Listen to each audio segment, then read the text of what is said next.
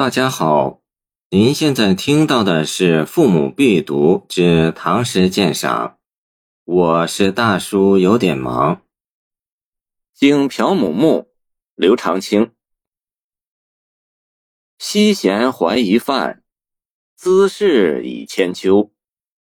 古木樵人石，前朝楚水流。主贫行客见。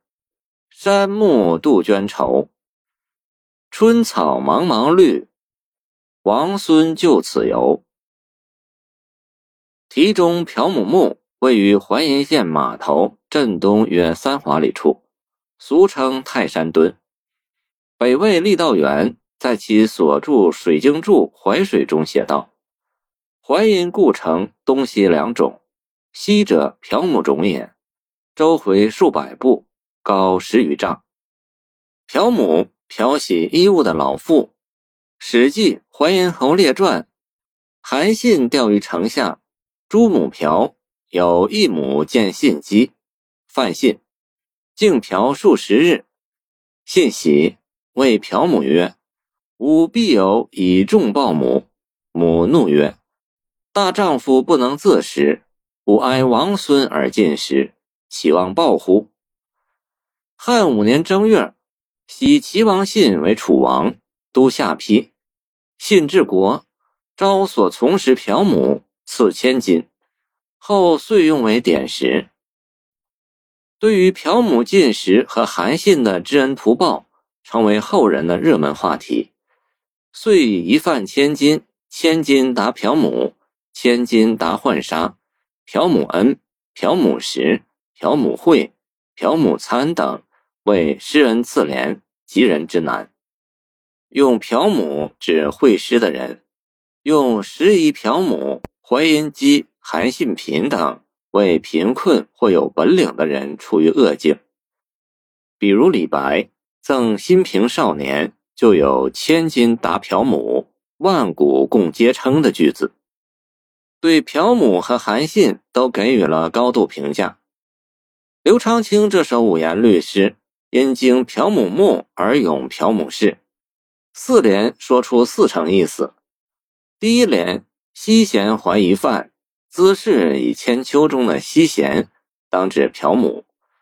作者的潜台词是说，虽然事过千年，但是朴母的精神却长留天壤。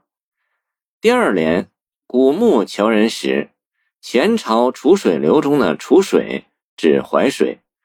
对于这两句，宋末元初的方回“迎葵绿水云，一身不漏，盖为楚汉兴亡，唯有流水耳。一老母之墓，樵人犹能食之，以其有一饭之德于食也。笔者同意这种看法。出句实写，对句虚写，相得益彰。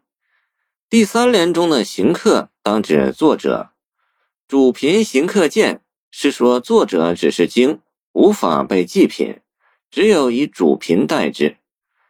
杜鹃又名杜宇、子规，相传为古蜀王杜宇之魂所化。春末夏初常昼夜啼鸣，其声哀切。山木杜鹃愁，就是为了渲染一种悲凉的气氛。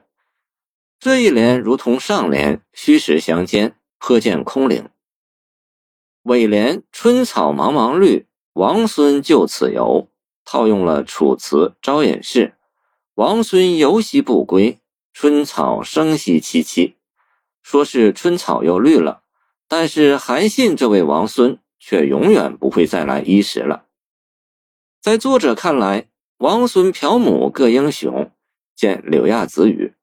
现在朴母尚得善终，尚有墓在。而韩信却落了个兔死狗烹的下场。至此，作者给后人留下无穷的感叹。这感叹中未必没有对最高统治者诛戮功臣的谴责。谢谢您的收听，欢迎您继续收听我们的后续节目。如果你喜欢我的作品，请关注我吧。